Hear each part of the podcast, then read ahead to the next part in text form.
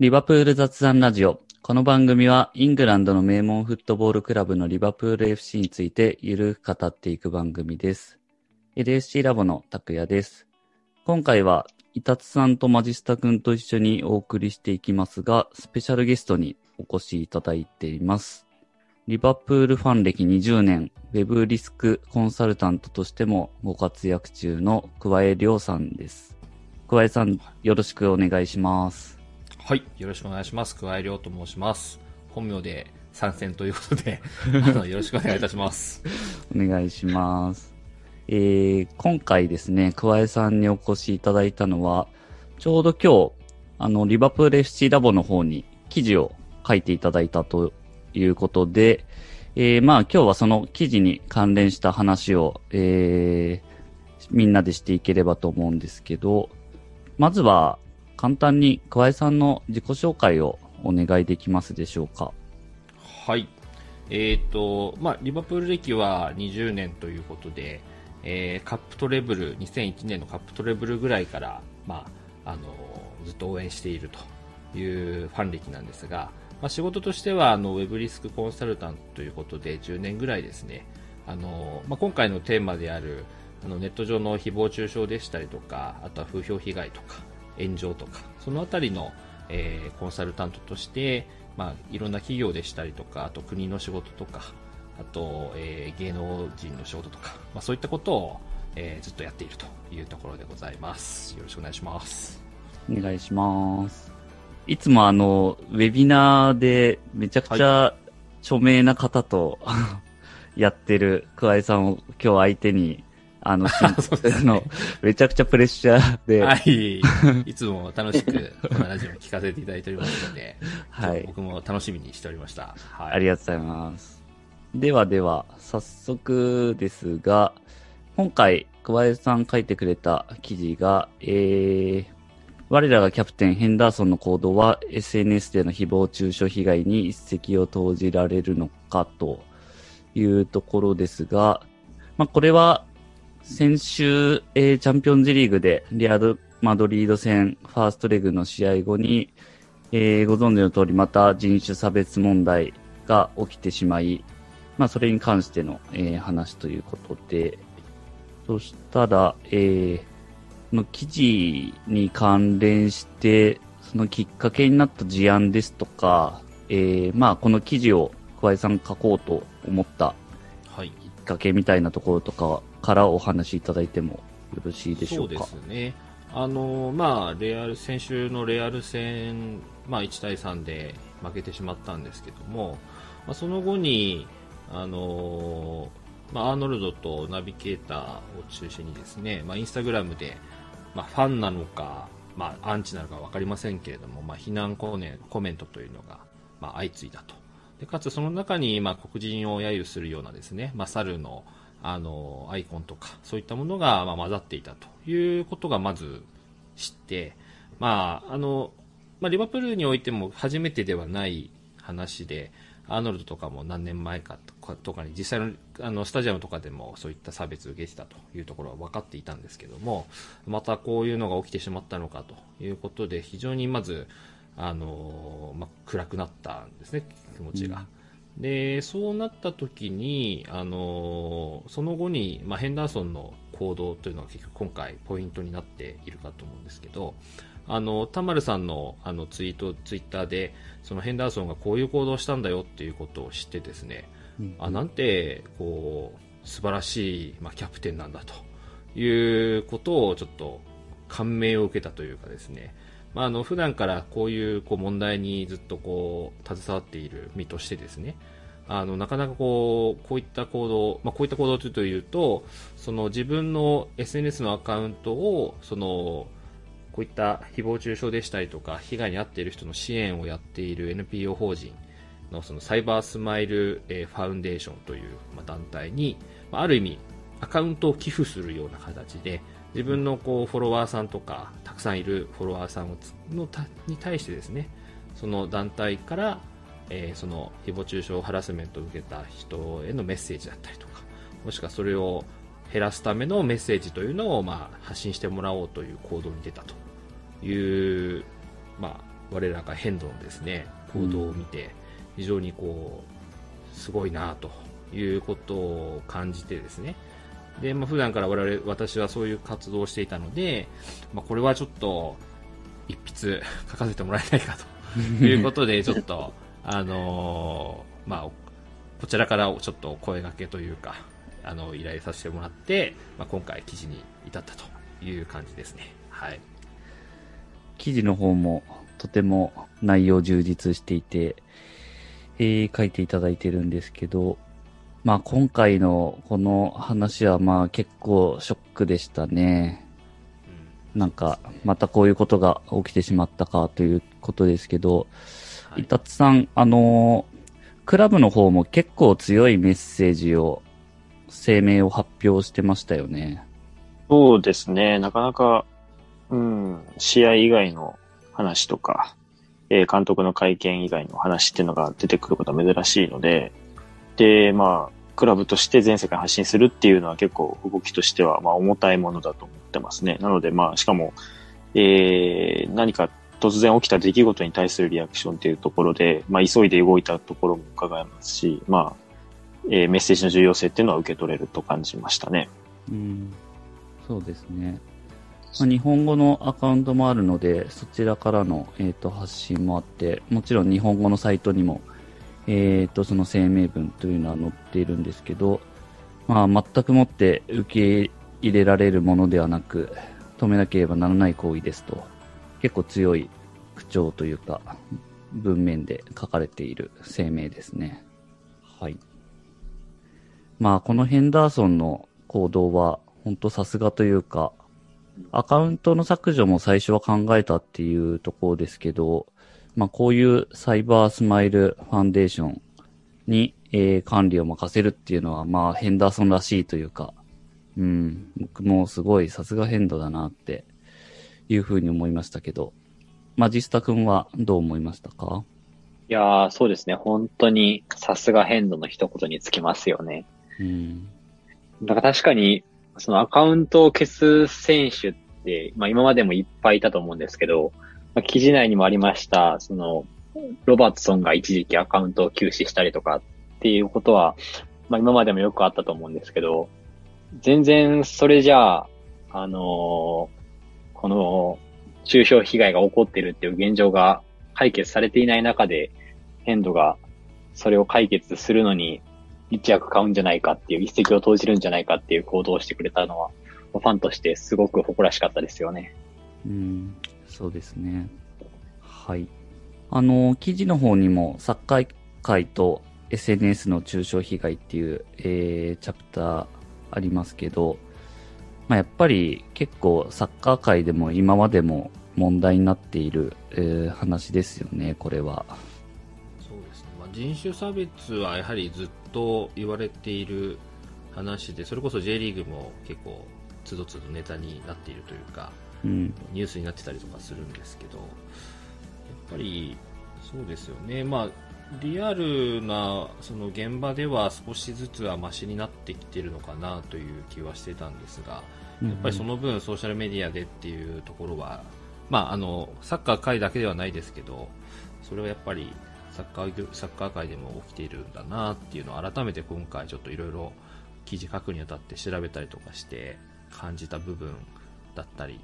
しましたね。はい。うん。そうですね。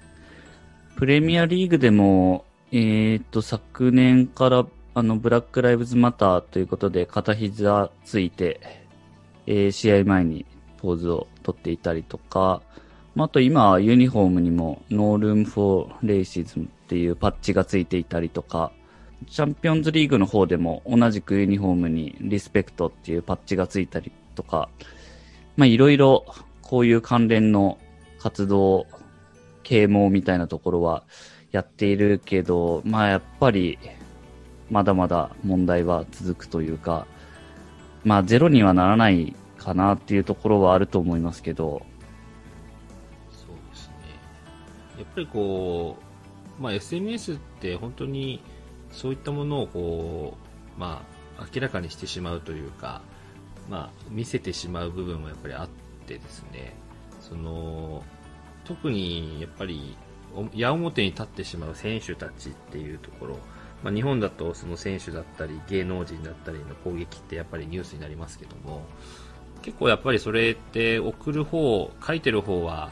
もうそんなに重いか重く考えずに送っちゃってたりとかするんですよね。でまあ、僕もやっぱりその試合見ててこうあまりにこう不甲斐ないあのパフォーマンスだった選手にこう、まあ、あの口ではですよ あのやっぱりなんだよっていう気はやっぱり思ったりしますし直近、まあ、やはりここ半年のリバプール不振だったりするとやっぱ毎日試合後にこう、ふて寝したくなったりとかですね、するんですけど。まあ、それってやっぱり、なんでしょう。まあ、自分の中で消化ししてよってやっぱ思っちゃうんですよね。まあ、今回のメッセージ最後もそうだったんですが、うん、結局それをじゃあ直接、特に直接選手にぶつけて何かいいことあるのっていう話に尽きるし、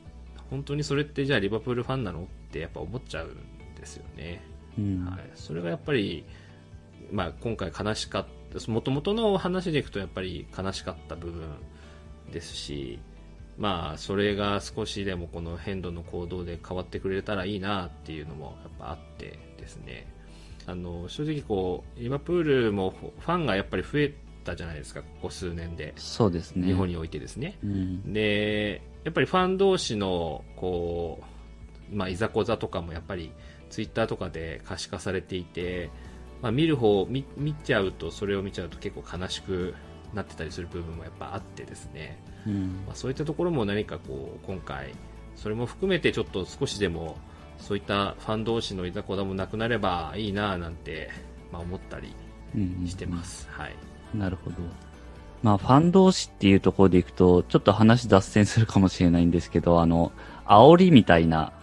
文化も一方であったりすると思うんですけど、はいそういうのとの、まあ、違いというか、っていうのはどういうところになるんですかね。そうですね。煽り、まあ、あの、ね、やっぱり、あの、リバプールであれば、まあ、ユナイテッドもしくは、あの、エバートンとの、まあ、そういった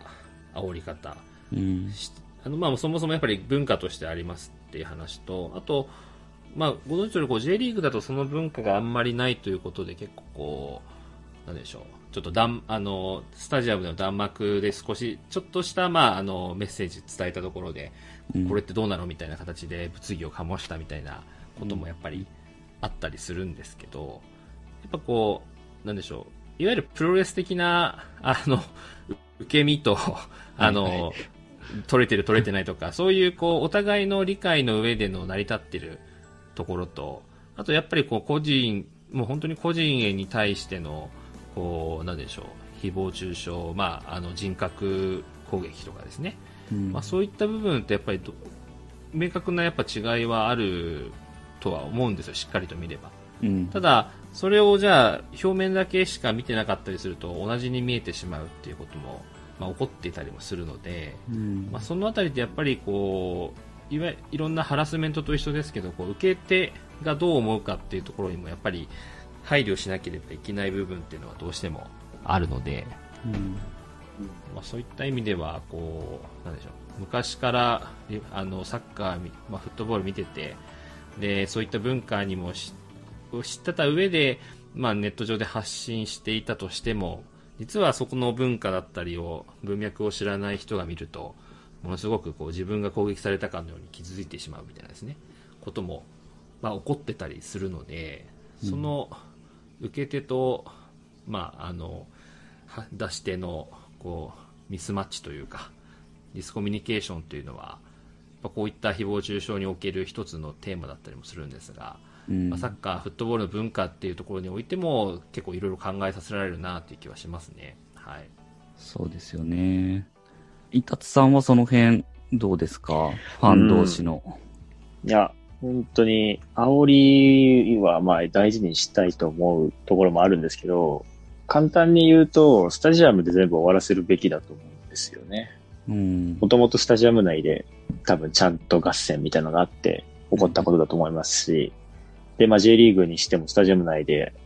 収めればいいことだと思うけど、まあ今コロナで見に行けないとか、まあそもそもヨーロッパサッカーだと現地に行く機会なんてないから、まあ SNS が代わりにいいってなっちゃってますけど、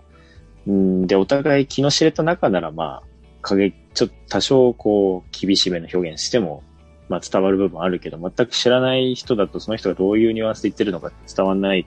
ので、っていうのはまあ皆さん分かってる、ご存知のことかと思いますけど、うん、それで結局お互いの認識の違いでこう炎上というか盛り上がっちゃってる感じはあるなと思ってるんで、うん、その辺わきまえなきゃいけないなっていうのは思ってますし、難しいならもう本当にスタジアムでしか、スタジアムで解決するっていうのが一番わかりやすい線引きかなとは思ってますね。うん。そうですよね。まあ今回の問題も本当にそうですけど、SNS っていうものが、まああるがゆえにっていうところはやっぱりあるかなと思うんですけど、うん。まあその中でこうファンとして、まあ SNS をえー、まあ、フットボールファンが使う上で、こう、僕らも気をつけなきゃいけないことみたいなのっていうのはどういうところになってくるんですかね？そうですね。あの、今って例えばツイッターとかであれば、その、ボタン一つで翻訳できるじゃないですか。はい。あの、なのでそういった意味では、例えば、あの、日本語だから、なんでしょう、別に見ないだろうとか知らないだろうっていうところで結構その直接選手のアカウントにリプライとかメンションとかしてメッセージを送ったりとかすると、まあ、本人やっぱ分かるわけなんですよね。でそういった意味でいくとやっぱりちゃんとその本人に伝わるんだっていうところって今までって芸能人もそうですしスポーツ選手政治家とかもそうですけど直接自分がそのいわゆるテレビの中の存在に対してあの干渉できるツールってなかったのが、まあ、SNS だとそれがもうできちゃうっていうところが、まあ、よ良さでももちろんあるんですけどやっぱりそれをわきまえないで直接言っちゃうとテレビの前で文句言ってるのと SNS で直接そのアカウントに言葉を発するのは全く違う話なので、そのノリでやっちゃうとやっぱり傷つきますよね。うん、ですし、まあ、逆に言うと逆を言えば、もちろんそのポジティブな言葉を選手に、まあ、あの、送っておけばですね、あの、もちろん全部を見るわけではないと思いますが、まあ、あの、しっかりと受け止めてくれることもあるわけなので、まあ、良くも悪くもやっぱり直接選手に対して、まあ、影響が与えられる可能性があるということをやっぱり認識をして、こう、うまく使うしかないのかなという気はしますけどね。はい。うん、そうですね。うん。うん、本当僕もそれをよく思ってて、あの、ポジティブな言葉っていうのは、まあ、無限の可能性があると思ってて、うん、あの、ぶっちゃけリバプールにとって日本なんてあんまり取るに足らない市場かもしれないけど、こう、日本に向けてメッセージくれたりとかしてるっていうのは、こうファンが増えるために頑張ってくれてるわけで、それにポジティブに返せば、ポジティブな言葉を選手たちとかに届けてくれると思うけど、逆にネガティブなこととか言ってると、何なのこの人たちってなるし、わざわざ日本から応援してる意味って何？みたいな。そういうくだらないことの方にフォーカスしていってしまう気がするので、本当に意味がないことだと思ってるんですよね。僕は。だから、まさに今小林さんおっしゃった通り、うん、ポジティブな言葉にしか、えー、発信している意味はないかなって思いますね。あの、えー、建設的な意見とか批判っていうのは、えー、別ですけど、誹謗中傷っていうのは本当に意味がないと思います。うん。そうですね。伊達さんのツイッターはもういつもポポジティブですもんね。ああ、ありがとうございます。ちょっと、時々気持ちが悪がられてないか不安ですけど。いろいろ噛み締めた上で、なんか半ば、ね、冗談的に絞り出してます。そういう部分もあります。はい。はい。マジスタはどうですか ?SNS の使い方みたいなところ。うん、そうですね。いや、桑井さんがおっしゃってたように、やっぱこういう SNS での中傷被害をなくすのって、こう、本当に難しいんだなっていうのを、あの、変動の件とかでこう、実感してですね、アーノルドのインスタとか見てても、本当にアーノルドのコメント欄にあるその人種差別的なコメントを見て、まあ、僕もすごく悲しい気持ちになりましたし、今すぐこれを消したいとも思いましたし、でも、こう、いくら自分が、なんだろう、それをなくしたいと思っても、その、世界中にいる SNS ユーザーの中ではそういうことはなくならないわけで、まあ、どうしたらいいんだろうってこう、強く考えてたんですけど、小林さんが記事の中でおっしゃっていた、あの、僕らにできることは、あの、サッカーで言えば、アンフィールドの奇跡とか、イスタンブールの奇跡とかっていう、そういう成功体験を、こう、受け継いで、えー、選手を最後まで信じ抜くことが、あの、一番それをなくすのに近道なんじゃないかなっていうふうに僕は感じたんですけど、やっぱりサッカーっていうその共通の成功体験を通して、えー、世界 SNS から、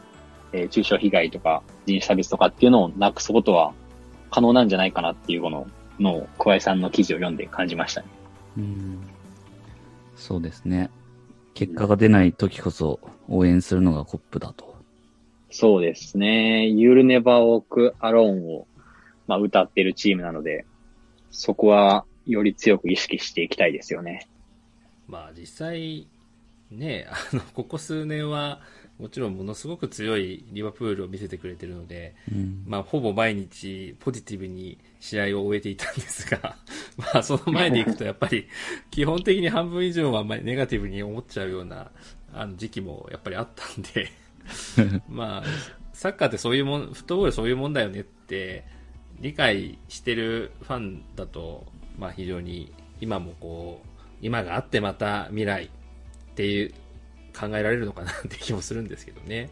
まあ、そこはなかなかやっぱり難しい部分ではありますし、まあ、そう言っている僕でもやっぱりもう本当に負け、不甲斐ない試合で負けた後、もうかい仕事したくないなって思いますし、まあ本当ね、元気なものですけど、まあだからそこは本当にしょうがない。まあその感情はもうしょうがないし、そういう感情を折り切ることこそ、まあやっぱり応援、本当に真剣に応援してるっていうことだとは思うんですけど、まあ、とはいえ、その今日の議題テーマである、だからといってじゃあ特定の選手とか監督とかに対してじゃあね、割増言とか誹謗中傷していいのかっていう話なんで、そこはやっぱりちゃんと分けて考えるべきだよなとは思いますけどね。はい。うんそうですね。まあ結構、さっき桑井さんもおっしゃってたように、こうテレビに向かって鼻、つぶ、独り言でつぶやいてる感覚でこう SNS を使っちゃう人が、まあ割と多くて、まさか本人にそんな届いてるとは思わなかったみたいな感じの人も結構いるんですかね。と思いますね、本当に。やっぱり、その、まあ、の、二つあって、その、リプライ、あの、メンション、直接そのメッセージを書き込む、あの、うん、送るというパターン。それはもう本当に直接届くわけなので、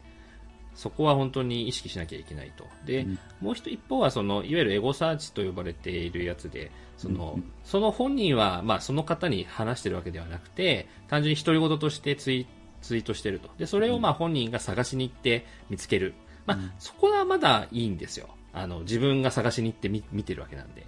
なんですけど、やっぱり今回の事件もそうですけど、その、直接こう、アカウント、選手のアカウントに対して行動するっていうのは、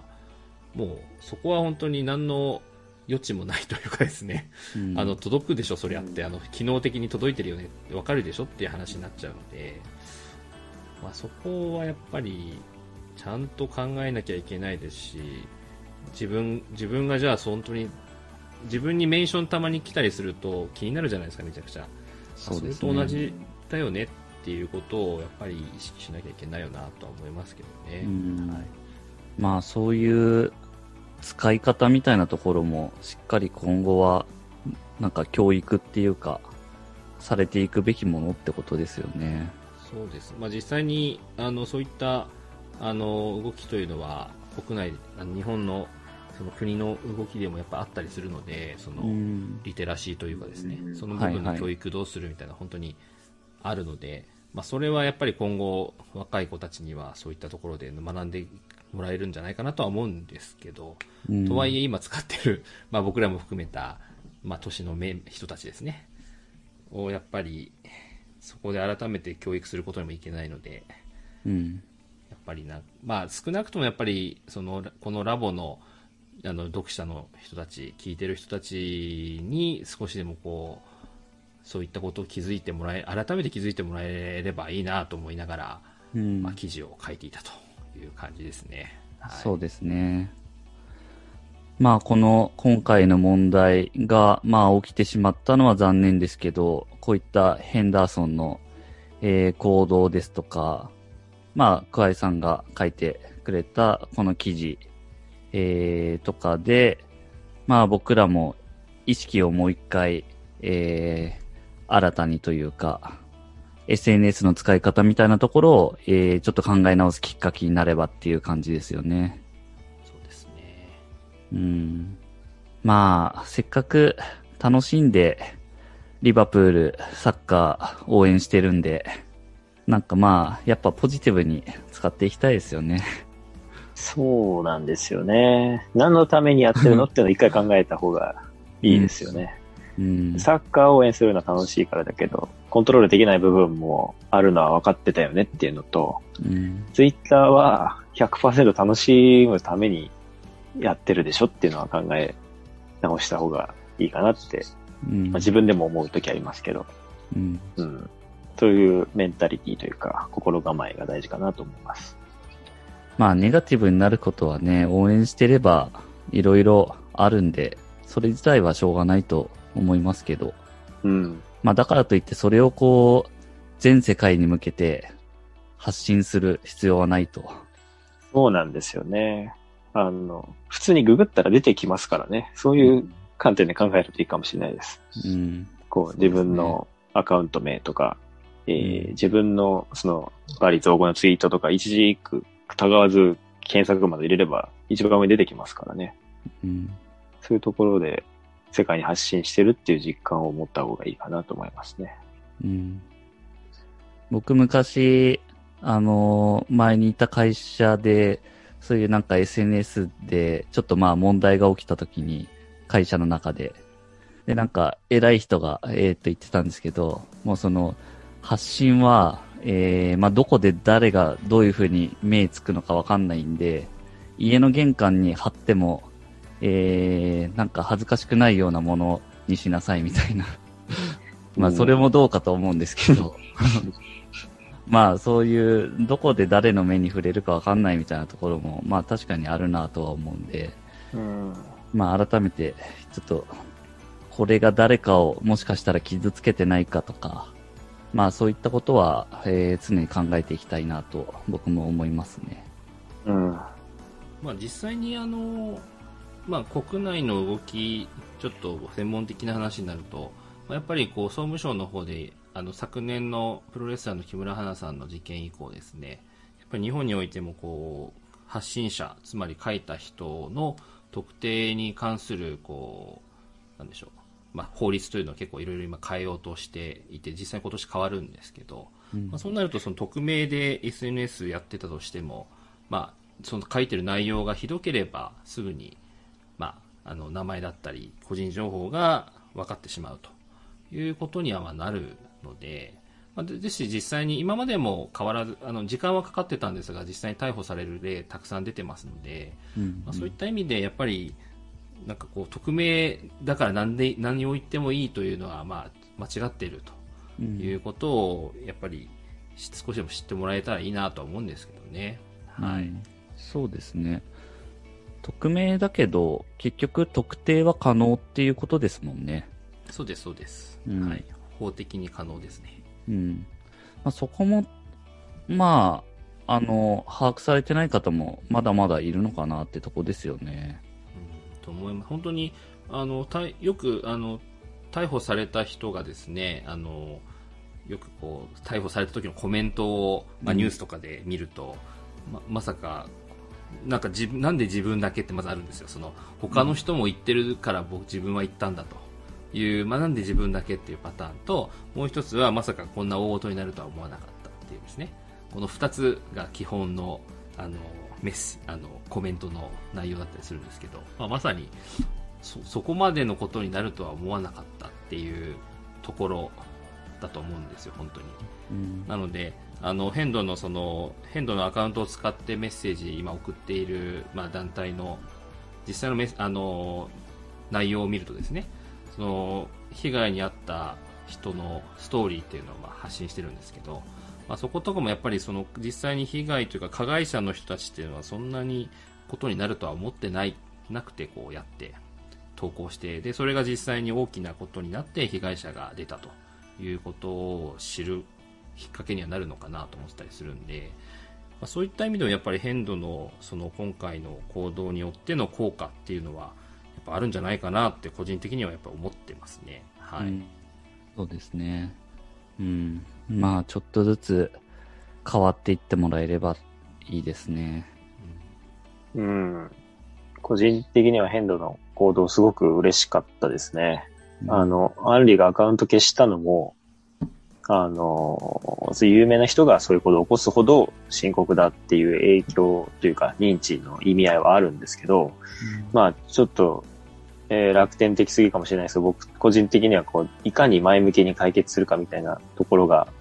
うん、大事というか、そうあればいいなと思ってる部分があるので、まあそういう団体があることを知らせるっていう意味合いもあるし、そういうののに専門的な人たちによる発信を変動のアカウントでするっていう意味もあるし、どうやってそこの解決策にたどり着いたかわからないですけど、本当にもうリバプールファンとか関係なしに人として嬉しい、すごいなって思いましたね。うん、もっと一般のニュースとして取り上げ取り上げてほしいぐらいのことだなと思います。確かに、本当そうですね。うん、まあ、ちなみに今回の件は、あの僕がまあ毎週やってるウェビナーの、あのそのその月にこういったテーマでこう世界中のニュースを取り上げる回があるんですけど、そこで一応取り上げようと 思ってまして、まあこういうこう、まあ、結構やっぱりサッカーのニュース、まあ僕自身がやっぱりウォッチしてるので、これまでもちょっと取り上げたりとかしたんですよね。で、その中で今回やっぱりヘンダーソン、ヘンドの行動っていうのはちょっと取り上げたいなと思って取り上げる予定でいたりもするので、まあ、それで少しでもこう、まあ、大体毎回ウェビナー100人ぐらいいろんな企業の方が聞いてくれてるんですが、あ、リバプールの変動がこういうことやったんだって少しでも知ってもらえればなと思っています。はい。素晴らしいです。まあ、記事にも書かれてますけど、選手の SNS も本当にその発信に勇気づけられるっていうファンもいっぱいいるわけなので、まあそういった発信を今後もファンとしては、えっ、ー、と見ていきたいと思いますし、まあ僕らもポジティブなことをまあ発信していくようにしていきたいなって改めて思いますね。まあもうすぐレアル戦のセカンドレグもあるんで、まあちょっといい試合を見せてもらって、さすがリバプールっていう感じになりたいですね。そうですね。うん。いや、この間のアーノルドの決勝点もやっぱり熱くなりましたもんね。うん、そうですね。うん、あれはすごかった。黙らせてほしいですね、パフォーマンスで。そうですね。そうなんですよね。うん。レアル戦、ドッセーナとかの時は、思い出しちゃいますけど、あの時 そうですね。今回頑張ってほしいなそうですね。まあ、アウェーゴールは取ったけどっていうところではあるけど、はい、まあでもアンフィールドもようやくこの間勝てたから。そうですね。うん。うん、もうその勢いにかけるしかないですね。そうですね。なのでやっぱりこのファンの声援の大きさって今回のこのホームで全然勝てないのがもう表してるじゃないですか。うん。やっぱそこが、もうリアルでの応援がない分、やっぱり SNS で応援したいよねって話だと思うので、うん、やっぱこういうことよりも、やっぱりもう本当にポジティブに応援を SNS でできれば、少しでも選手にプラスになればいいなと思いますけどね。うん、そうですよね。逆に言うと選手もそこでしか見れないような部分もあるかもしれないので、うん、そういう考え方も必要かなと思います。うんリバプールファンは SNS をすごいね、活用してっていうのは、伊達さんも前からそうですね。言われてますけど。レスがすごい数になるっていうことなので、うん、その、まあ影響力っていうのは考えた方がいいし、まあ逆に大げさかもしれないけど、リバプールファンが SNS で行動するっていうのは意味があることだよっていうのは意識した方がいいのかもしれないですね。うん。まあこう、応援のツールとしてうまく使ってるのがリバプールファンみたいな感じで捉えられるようになっていきたいですよね。うん。いや、本当にそうだと思います。こういうつまんないことで足を引っ張ってる場合じゃないです。うん。でもリバプールファンってやっぱりこう、ユールネバーウォーカーロンっていうね、その言葉があって、で、さらにそれはこう、YNWA っていう4文字にこう、キャッチコピーみたいな形にできて、で、これはもう、なんかその言葉の壁を全然超える、全世界で共通して、えー、共通理解を得られる言葉なので、それを持ってるっていうのは、こう、リバプールファンのすごい、あのー、いいところというか、うん。だと思うんで、まあそういうところも活かして、なんか一致団結したいですよね。うん。マジスタはレアル戦に向けてどうですか？レアル戦に向けて いやでも、まあこれ勝てば、もうその、なんだろう、誹謗中傷してたファンとかが、もう黙らせるくらいまた勢いになりますよね。もう、なんだろう。まあなんか、もう僕も含めてですけど、やっぱりこう、チームがうまくいってる時って、まあネガティブな言葉って、まあ出ないじゃないですか。SNS を見てでも。まあ、チームが悪くな、チームの調子が悪いと、まあ、僕はあんまりしないようにはしてるんですけど、まあ、SNS では、まあ、ネガティブな言葉が見受けられるようになってきたりして、まあ、悲しい気持ちになるんですけど、まあ、これレアル戦勝てば、まあ、そんな言葉なんて見ることはなくなりますよね。うん。なので、まあもうそんな言葉を見なくてもいいように逆転したいですね。そうですね。うん。これを突破すればベスト4。いやー、ここまで行くともうだいぶ、なんかもう、ワクワクが止まんないですね。うん。うん、いや、ベスト4は、もう実質優勝ですよ。ベスト4はいいっすね。舞台として。うん、そうなんですよ。準決勝ですからね。やっぱり、選手に対してっていうところは、まあ、だいぶ今日話したので、あれなんですが、やっぱりこうファン同士っていうところも改めて、まあ、変動のこの行動でちょっと考えることができればいいのかなってやっぱ思いますね。あの、うん、日本のまあプレミアファン結構増えてきてだいぶいろんな人がアカウントが発信してますけどやっぱりこう目に余るようなこう発言なども目にしちゃったりするケースもあるんですね。まあ、その辺少なくともリバプールファン、リバプール、まあ、ラボの聞いている人たちにおいては、そういうので少しでも減ればいいなと思いますし、まあ、リバプールファンっていつもなんかポジティブだよねみたいにこう感じさせるとすごいすごい素敵かなともやっぱ思うので、うん、その辺もちょっと改めて今回感じながらレアル戦に臨みたいなと思ってます。はい、そうですね。はい。